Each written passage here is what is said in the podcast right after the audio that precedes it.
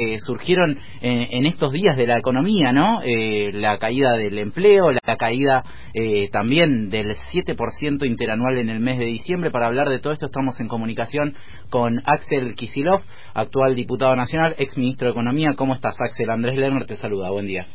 ¿Cómo andás, Andrés? Buen día. Bien, eh, recién hablábamos con Guillermo Moretti, vicepresidente de la Unión Industrial Argentina, y básicamente lo que nos decía es, no sé por qué Macri dice que estamos mejor que en el 2015, ¿no? Porque además se atrevió a decir eso Macri en el día de ayer en el contexto de que nos enteramos que se perdieron 191 mil empleos formales en el 2018, ¿no? Sí, no, la, economía no tiene creo que ningún indicador que uno podría decir en términos comparativos que se encuentra mejor que en 2015. Está todo muchísimo peor y e incluso algunas cosas que uno podría decir son coyunturales, pero otras que son muy preocupantes, estructurales y que va a ser difícil de, revertirlas, ¿no? Eh, me refiero por, por las cuestiones graves y de fondo, la pérdida de empresas, de, puestos de trabajo, el cierre de industria y obviamente el endeudamiento externo. La verdad que haber dicho eso es una absoluta, primero de, algo que, ya nos tienen acostumbrados, que es esa capacidad este, descarada de mentir, de decir cualquier cosa, de apuntando a, supongo que un público específico cada vez más estrecho, porque también cuando uno ve los indicadores de, de confianza, popularidad o, positivos de Macri son eh, pasaron del 60 y algo por ciento a ganar las elecciones a menos del 30 como están ahora, o sea que tres de cada diez o, o menos, no bien, eh, eh, tienen alguna simpatía con el presidente y le creen algo de lo que dice. Eh, la verdad que seguimos discutiendo con esto porque a pesar de todo de todo ese cinismo y toda esa caradurez, eh, la verdad que sigue siendo presidente, pero no tiene un solo pero un, un solo indicador que haya mejorado. Yo creo que cuando dicen esas cosas apelan a un discurso que armaron, que no tiene que ver ni con lo económico ni con la realidad, es un discurso, llamémoslo metafísico, donde Macri sostiene que todo el sufrimiento que le está infligiendo a la sociedad argentina y sobre todo a los que menos tienen, pero también a las capas medias, a los sectores medios, es con un propósito, ¿no? Que, como que es una especie de purga, una especie de eh, situación, bueno, el neoliberalismo siempre lo dijo, ¿no? Estamos mal pero vamos bien, hay que pasar el invierno, y ahora estas cosas de Macri de... El segundo semestre. estamos, sí, pero estamos mejor parados para poder crecer después, como que todo, todo este desastre que están haciendo, además cabe aclarar que, que uno tiende a generalizar la situación de, de, eh, digamos, de quebrante, de deterioro, pero la verdad que hay algunos sectores, poquitos, muy selectos, pero muy cercanos al presidente y al gobierno, que sí se han enriquecido mucho estos tres años. Eh, yo el otro día observaba que está estimado para 2019 en términos de gasto público, ¿no? Porque teóricamente este es un gobierno que ahorra, que es austero, que hace el ajuste. Y el ajuste es más o menos 400 mil millones de pesos.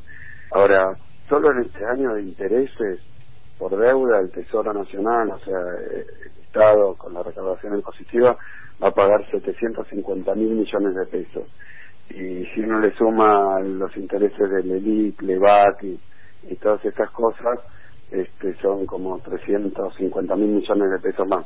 O sea que no es cierto que el gobierno no gaste o ahorre, sino que no gasta en salud, en educación, en este, ciencia, tecnología, en salarios docentes, eh, en obra, eh, pero sí gasta un montón de plata para sostener este, esta actividad ociosa que es la, la especulación financiera. Eh, o sea que a vos te cobran los impuestos, las tarifas, uno hace hace el sacrificio a los sectores este, populares y la plata que se llamemos entre comillas ahorra va a parar a los sectores más concentrados. Es eh, muy sencillo en realidad de entender cuando uno ve todos los números. Lo que pasa es que es muy difícil de entender si uno atiende o da algo de crédito al discurso de, las autoridades, del gobierno, de los periodistas oficialistas, que se la pasan diciendo estas verdaderas sandeces, estas idioteces eh, que, que no tienen ningún fundamento. Lo cierto es que el gobierno está trabajando muy fuerte para redistribuir la riqueza en favor de sectores muy concentrados. Axel, eh, yendo puntualmente a las medidas que anunció ayer Macri, yo pensaba, digo, Macri habló de una tasa subsidiada al 29% y hablaba con un empresario y me contaba que ese 29% en realidad también hay que agregarle gastos, eh, intereses y que siempre termina siendo 4 o 5 puntos más de lo que se anuncia, o sea, pensando en una tasa subsidiada por encima del 30%, ¿cuánto va a ser la inflación entonces, no? Porque si esa es la tasa subsidiada, seguramente estemos hablando de una inflación por encima encima de eso. Y también eh, pensaba en si esto, en definitiva, para los números que manejamos de la caída de la economía, de la pérdida de puestos de trabajo, no termina siendo un intento de apagar un incendio con un vaso de agua. Mira, la verdad que sí, yo también ayer estuve en Ensenada y estuve recorriendo un poco la zona, así que los anuncios los estaba mirando hoy este, recién en el diario y y bueno, a ver, la tasa de interés para una pequeña, mediana empresa eh, depende un poco de su condición crediticia, si puede obtener este algún crédito. Y cuando estamos hablando de crédito para la actividad productiva, para una pyme, no es que estén sacando préstamos para comprar máquinas, ¿no?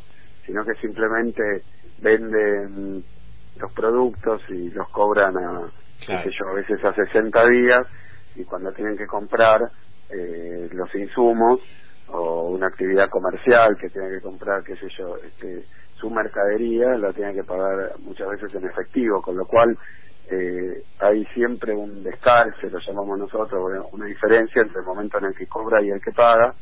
Entonces paga primero y cobra después. En el medio tiene que conseguir crédito. Ese crédito, que se llama crédito comercial, capital de giro, digamos, del negocio, eh, es algo que suele hacerse descontando cheques, que decir, a el, el proveedor eh, le cobra en efectivo, pero cuando vende le dan un cheque a 90 días. Entonces lo que hace el empresario eh, o el comerciante es ir a descontar ese cheque, que decir, el cheque dice, digamos, 10 mil pesos, y como tiene que pagar hoy, va y lo lleva al banco, y el banco le toma el cheque por 10 mil pesos a 90 días, y le da eso con un descuento. La tasa de interés en realidad para, para el sector este, de pequeñas y medianas empresas suele ser algo que afecta muy fuerte al flujo del negocio porque da 10 mil pesos y hoy esas tasas a veces están, llegaron a estar 90, 100% la, la, la tasa anual.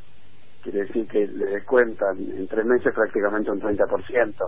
Da un cheque de 10 mil que acaba de recibir para pagar mercadería que le entra por 10 mil pero el cheque se lo descuentan al 30%, es decir, que recibe siete mil pesos. Sí, sí, sí. Eh, tres mil pesos de lo que sería su el flujo de su negocio se lo tiene que dar al banco o al sector financiero. Eh, digo, una tasa de descuento en el sector bancario podría estar por 50, 60%, pero cuando la empresa por alguna condición tiene que hacerlo en lo que se llama el sector informal, en las cuevas lo llaman, donde le cuentan los cheques en una financiera, la tasa de interés estaba mucho más alta, llegó a estar 100, 120%. Entonces, la verdad es que si vos cobras 10 y de cada 10 que cobras eh, te sacan la mitad, eh, en tasa de interés anual, trabajaste para el sector financiero. Esa es la situación que creó Macri con esas tasas de interés enormes que le estaba poniendo a la LELIC, a la LEVAC, y además eh, inició una especie de cruzada contra eh, los sectores medios, el pequeño comercio, porque este, el que no podía pagar un impuesto embargaba la cuenta y hubo un montón de embargo de cuenta y eso dejó afuera del sector bancario a un montón de empresas. En conclusión, están quebrando las empresas. A donde yo voy del país, estuve en Bragado, en Chivilcoy, hay, pero se cuentan por centenas los locales cerrados, los comercios, lo mismo en la ciudad de Buenos Aires, en la provincia, y buena parte de esto tiene que ver con la tasa de interés, pero también con la caída de las ventas.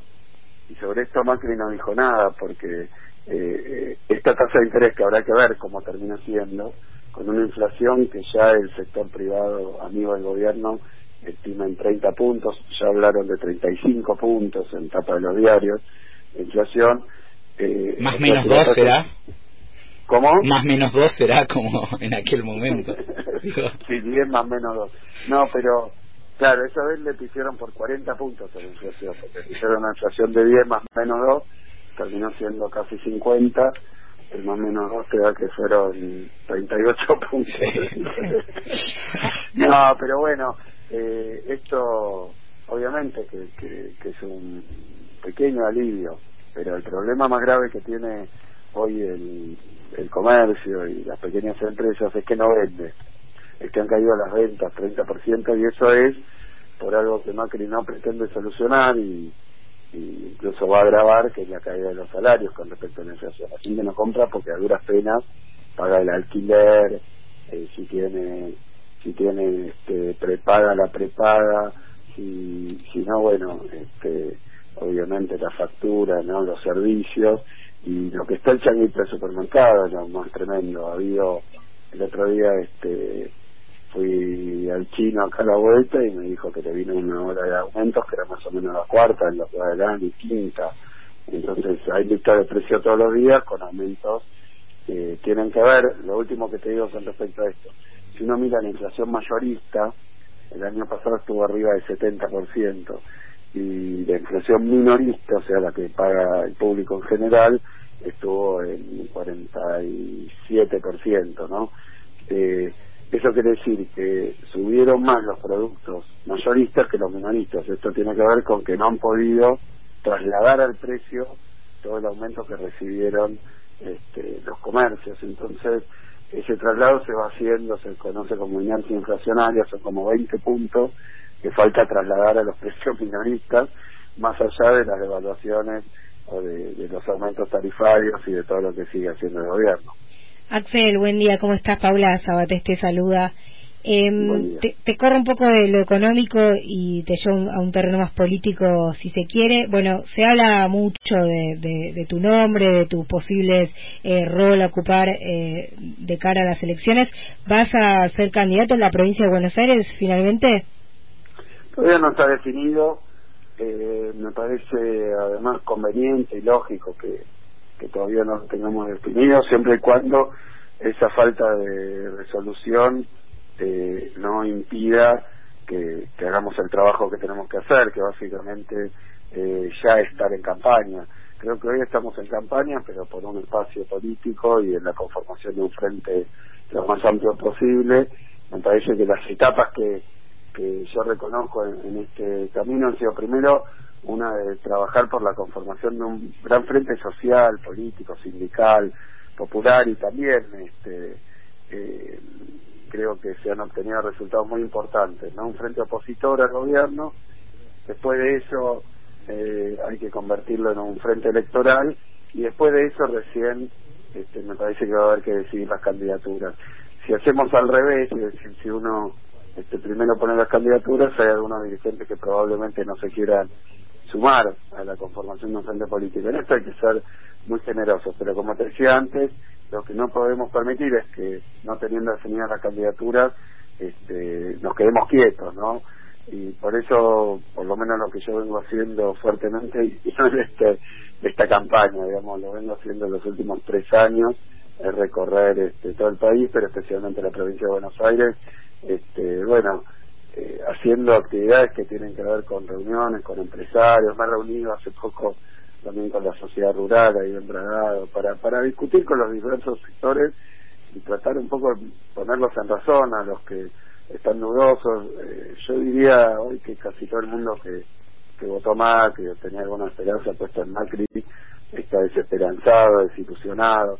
Entonces hay que convertir esa desilusión en una comprensión de la de lo que ha pasado, que, que la política de Macri es el desastre que tenemos y que eso no va a cambiar si el próximo gobierno es de Macri o de alguno de los que piensan o participan de, las mismas ideas y, de los mismos proyectos que Macri. Entonces hay que cambiar totalmente el enfoque de la política económica y para eso estamos trabajando en un frente que, que bueno, que le dé a la gente confianza, que le dé este, alguna esperanza con respecto a que se pueda revertir la situación.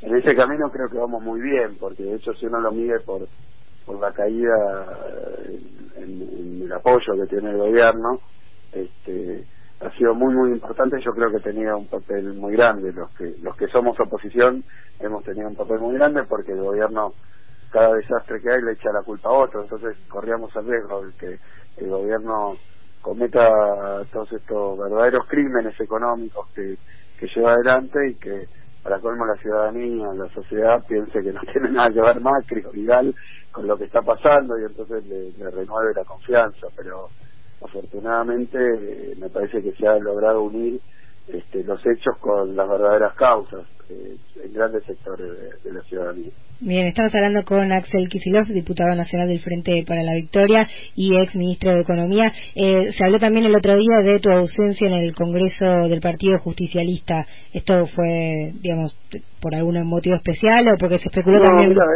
Es un congreso donde, más allá de que siempre me hubiera gustado participar de, la parte que es una reunión entre compañeros, eh, gente del peronismo, pero la verdad que concretamente en un congreso yo no soy congresal, no soy representante, no tengo un cargo ahí, así que no tenía no tenía que estar, eh, no tenía obligación de estar y estaba precisamente recorriendo la cuarta sección electoral, que me parece que es un poco y lleva tiempo porque la provincia de Buenos Aires es muy extensa. Ahora este viernes voy a estar viajando a Neuquén, pero este, cuando uno recorre, vamos con el auto, salimos de acá, tenés dos, tres horas para llegar, a veces son 300, 400, hasta 600, 700 kilómetros.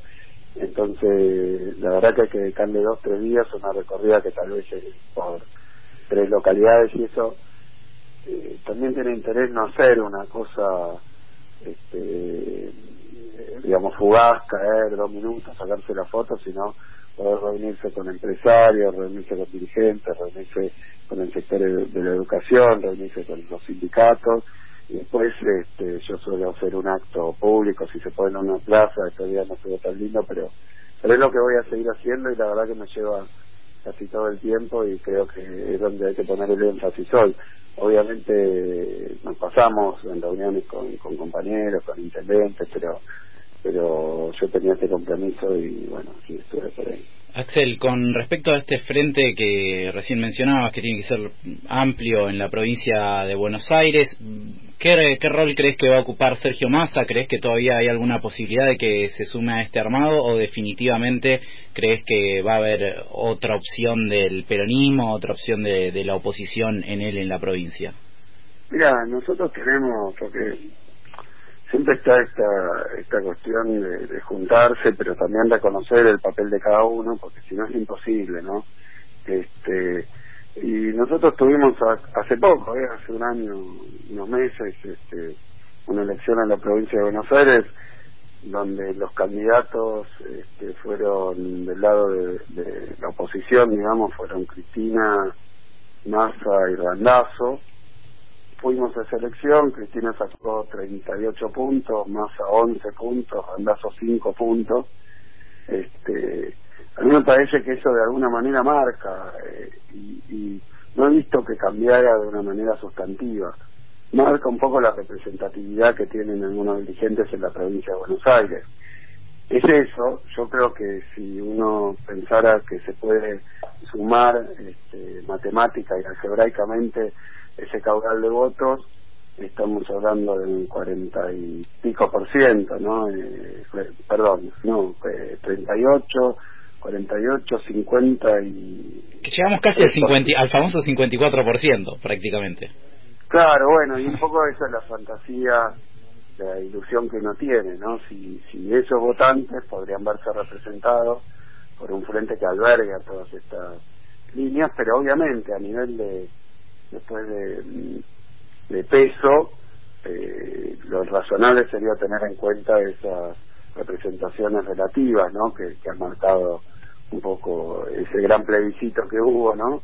Este, eh, o sea que yo sigo apostando a que esa unidad podría representar una, un conjunto mayor de bonaerenses y lo mismo ocurriría en el país, cosa que se está viendo porque seguimos lo que ocurrió en Entre Ríos, sectores este, de kirchnerismo y otros sectores del peronismo, del campo popular, eh, han logrado una unidad, lo mismo se consiguió en Neuquén, este, lo mismo se consiguió en La Pampa, lo mismo, bueno, podríamos recorrer eh, prácticamente todo el país encontrando que que se está dando y se está consiguiendo este espacio de unidad, pero obviamente eh, respetando las representaciones relativas y en el marco de acuerdo, este, me parece que, que, que, bueno, que también se va, se va agotando, va transcurriendo el tiempo, tampoco hay tanto, eh, ya estamos encima de, la conformación ya de, de las listas y de los frentes electorales, así que yo creo que va más por cuenta de estos dirigentes, ellos tendrían que tomar la decisión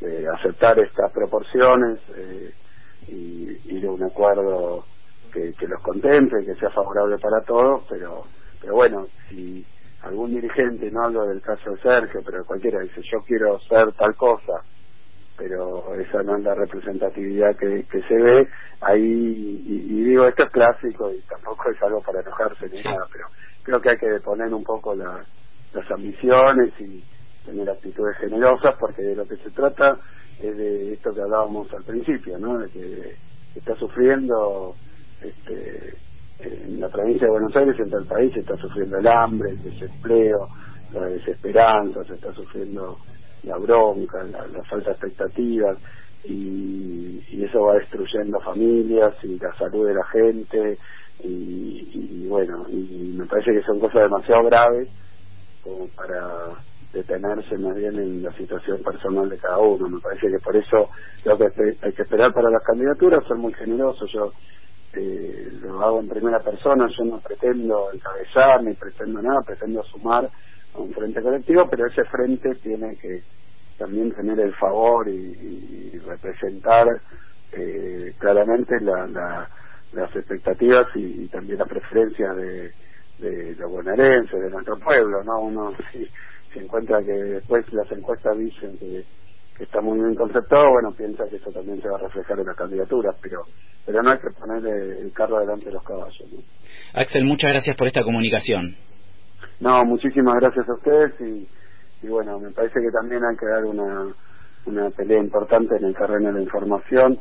Es tremendo, ayer Cristina en el, en el Congreso planteaba esto de la causa de Nora, de los cuadernos truchos sobre las fotocopias, sino los cuadernos reales y de las extorsiones reales y la corrupción real, justamente en Comodoro Pi, y, bueno, eso no está para los diarios, ¿no? Entonces, este, me parece que hay una parte de la sociedad a la que el macrismo y el oficialismo la mantiene de alguna manera desinformada, la mantiene de alguna manera este, viviendo en una realidad que, no está. Hoy la tapa de los diarios no puedo aludir, mostrarle el desastre económico que están haciendo, pero ni bien pueden, cambian la página y van a otra agenda que, que beneficia al gobierno. Totalmente, y para eso estamos acá, para eh, representar todas las voces. Muchas gracias, Axel, por esta comunicación. Muchísimas gracias por la comunicación y por el trabajo. Axel Kisilov, eh, diputado nacional, ex ministro de Economía, pasaba por Salvemos Kamchatka, aquí por FM La Patria y por la 530. Desde el Café de los Patriotas, en el barrio de la Paternal, de la ciudad autónoma de Buenos Aires, transmite FM La Patriada. Proyecto Comunidad. Organización. Trabajo.